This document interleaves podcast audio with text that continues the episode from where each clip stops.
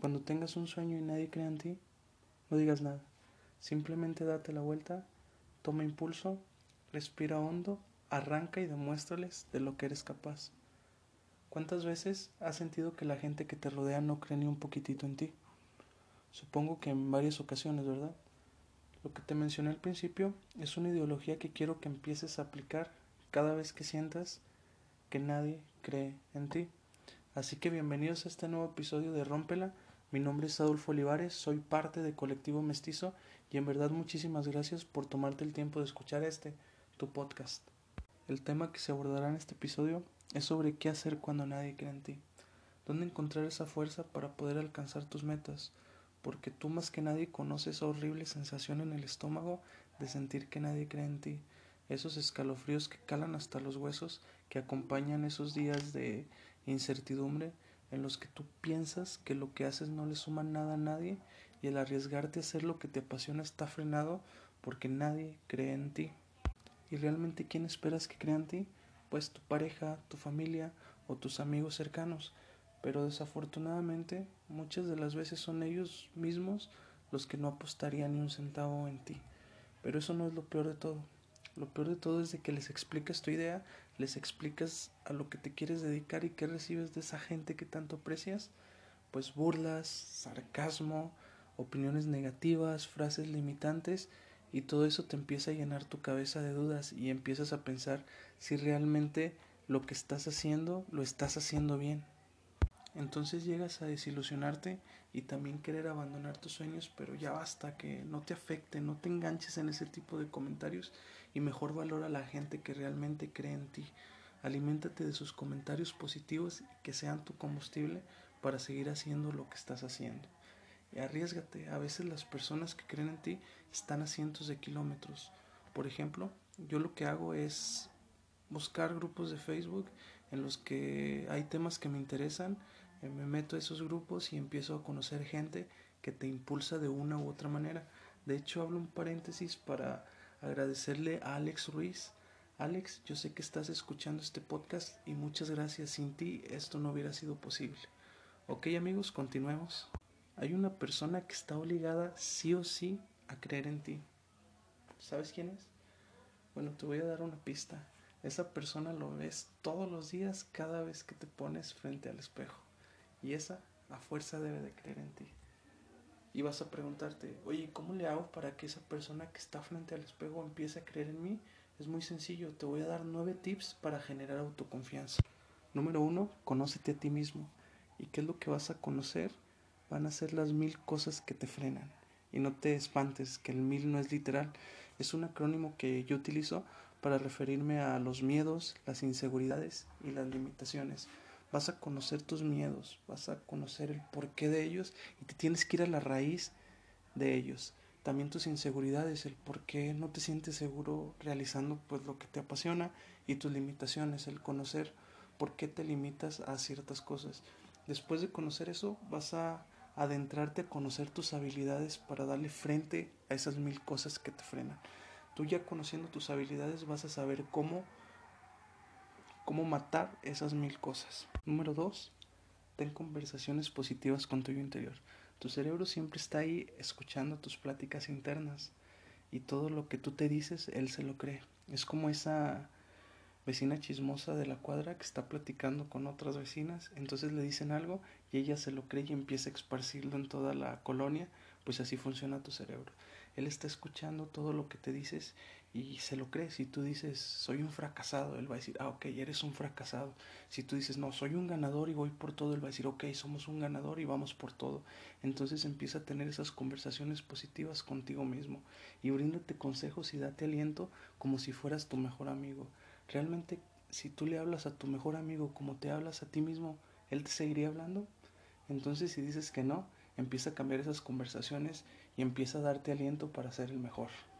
Número 3. Felicítate por tus logros alcanzados. Así sean grandes o pequeños, tú aplaude cada uno de ellos porque al final de cuentas has cumplido objetivos. Cuando sientas que ya no puedes y digas, no, pues no voy a lograr nada, tú voltea hacia atrás y mira esas batallas ganadas. Checa cómo lo hiciste y empieza a motivarte porque al final de cuentas eres un fregón y has logrado objetivos. Número 4. Decreta que vas a cumplir tus metas. En este punto es donde vas a hacer un compromiso contigo mismo que te pido por favor no rompas. Y te propongo la siguiente dinámica. Vas a tomar una hoja de papel, vas a anotar tu nombre completo, la fecha y vas a colocar el siguiente texto. Vas a poner yo, Juanita o Juanito, voy a lograr y vas a anotar ese objetivo que vas a lograr pero muy detalladamente. Después vas a colocar y de esta manera vencer las mil cosas que me frenan, que son, y en ese apartado vas a colocar tus miedos, tus inseguridades y tus limitaciones. Después vas a poner por qué, soy un fregón, soy la mejor, soy el mejor, ya que, y vas a poner todas tus habilidades que te van a ayudar a alcanzar ese objetivo. De esta manera, tú ya haces un compromiso contigo mismo y por favor ya deja de posponer o de no cumplir eso que te propones porque te estás fallando a ti. Número 5. Ya lo decretaste, ahora arriesgate. ¿Qué es lo peor que puede pasar? Que sea un fracaso, que no se haga lo que esperabas, pues en realidad no importa porque aunque algo no salga como esperabas, ten por seguro que lo que sí estás ganando es experiencia, es aprendizaje. Para la próxima vez que vayas por eso de nuevo vas a ir con mucho más visión porque una vez ya lo intentaste. Número 6. Rodéate de gente positiva y aléjate de la negativa. Dicen que eres el promedio de las cinco personas con las que mayor tiempo interactúas. Entonces procura que ese círculo de personas sea de gente que te sume, de gente que te aporte algo y empieza a evitar a esa gente negativa que empieza a robar tu energía y que empieza a, restarle ese promedio que tú quieres que sea positivo en lugar de negativo. Número 7. Sea abierto a críticas constructivas. Como te había mencionado anteriormente que había gente que te decía opiniones negativas hacia ti, a esas yo quiero que tú les pongas un candado y que no permitas que entren a tu persona a hacer alboroto sobre las metas que tú tienes. Sin embargo, estas críticas constructivas tienes que aceptar esos comentarios que te suman. Si te equivocas, acéptalo, no pasa nada. Y muchas veces vas a encontrar gente que te quiere ayudar, así que cállate, escucha y aprende. Número 8. Ser una persona que cree en los demás. Tú ya sabes qué se siente que no crean en ti, así que no seas ese tipo de personas que se la pasan limitando los sueños de los demás. Todos cuentan con una meta, así que ayúdalos a alcanzarla con palabra de aliento.